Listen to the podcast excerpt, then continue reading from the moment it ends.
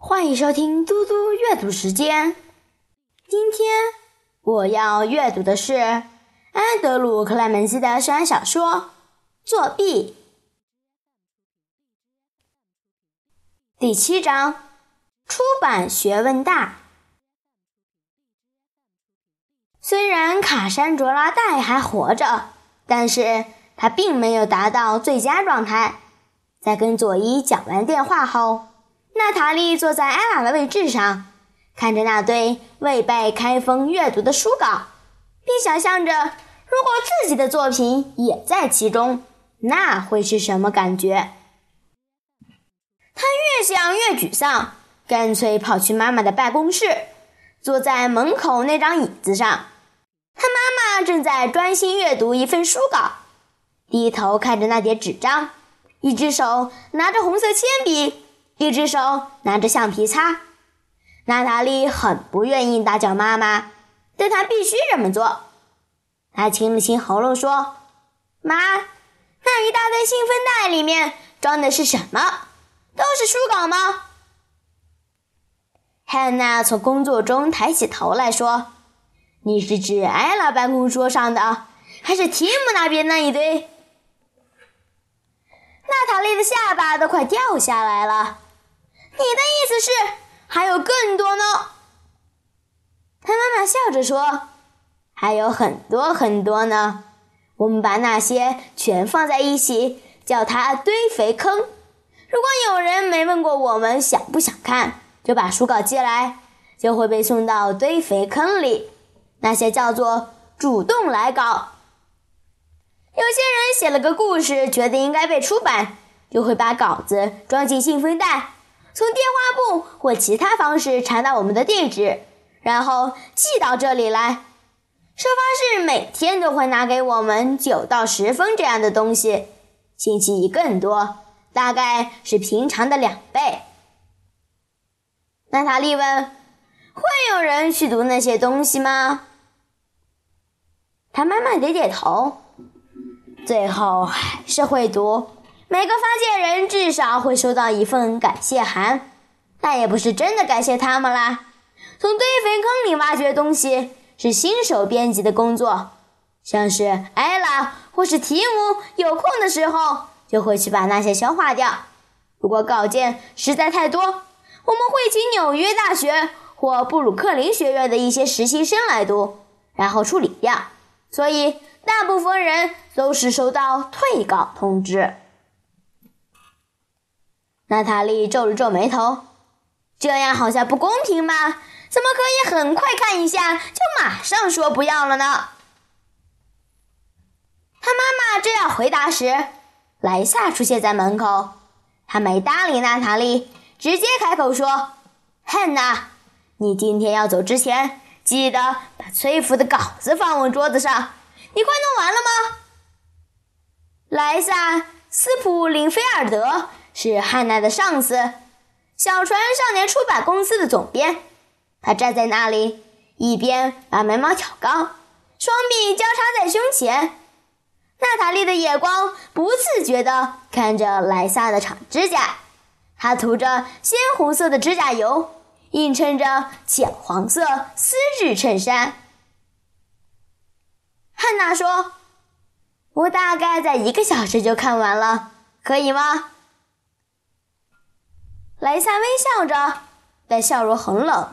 他说：“我昨天就要了。”然后他看了娜塔莉一眼，继续说：“我知道你很忙，但是今天一定要给我，可以吗？”说完就转身离开。娜塔莉瞪着那女人的高跟鞋在地毯上留下的凹陷鞋印。汉娜说。宝贝儿，我得继续工作了。你先去待在没人注意到的地方，好吗？一个半小时以后，在巴士上，娜塔莉在妈妈旁边坐好。她说：“我还是想知道，为什么你们办公室的人只是看一眼稿子就可以决定要退稿？这不公平。”我以前也这样觉得。她妈妈说。不过，后来我自己清理了一大叠堆肥，花了整整一个礼拜，大约有百分之九十九的来稿。你只要看一眼，甚至一页都没看完，就知道它不够好。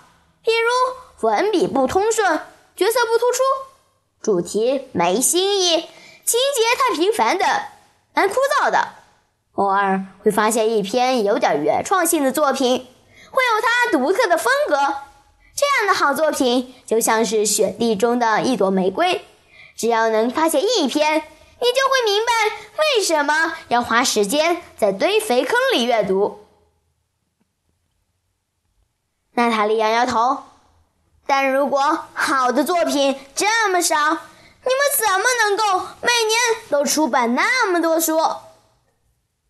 嗯，首先，我们有认识的作者，可能是以前就合作过的，或者是在其他出版社出过书的。这些已经成名的作者寄来的稿子，我们是不会把它送进堆肥坑的。我们会马上看，不见得会出版，但还是得先看看合不合适。不过这些稿子总是会被认真看待。另外，还会有探员寄来新手作家的作品。探员？娜塔莉问：“像 FBA 情报员吗？”他妈妈笑了，不是，是书探，应该叫他们经纪人才对。经纪人为作家工作，也为插画家工作。经纪人会拿一些他们认为好的作品给我们看。如果我们买下这个作品，那位作者或艺术创作者就会付一些钱给经纪人。我们出版的新书大部分都是经纪人介绍的。娜塔莉点点头，然后转身看车窗外。其实没什么好看的，因为他们正塞在林肯隧道里，缓慢地移动着。隧道里橘黄色的照明灯光在天花板和墙壁上的瓷砖上跳动不已。娜塔莉总是想象着哈德逊河上的渡轮和货船正在他头顶上呼呼驶过。他也会想到千斤万担的河水重量压在隧道上，这让他有一种受困的感觉。当妈妈解释这些出版事务给他听的时候，他也有同样的感受。以前不了解这种事情，感觉还比较有趣。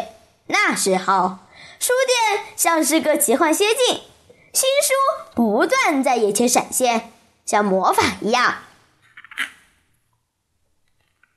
那天晚上在家里，晚餐吃过，碗也洗好了。娜塔莉和妈妈一起去录像带店租了两部影片。娜塔莉一点都不想动笔，直到星期六早上，卡山卓拉带都还没有现身。谢谢大家，我们下次再见。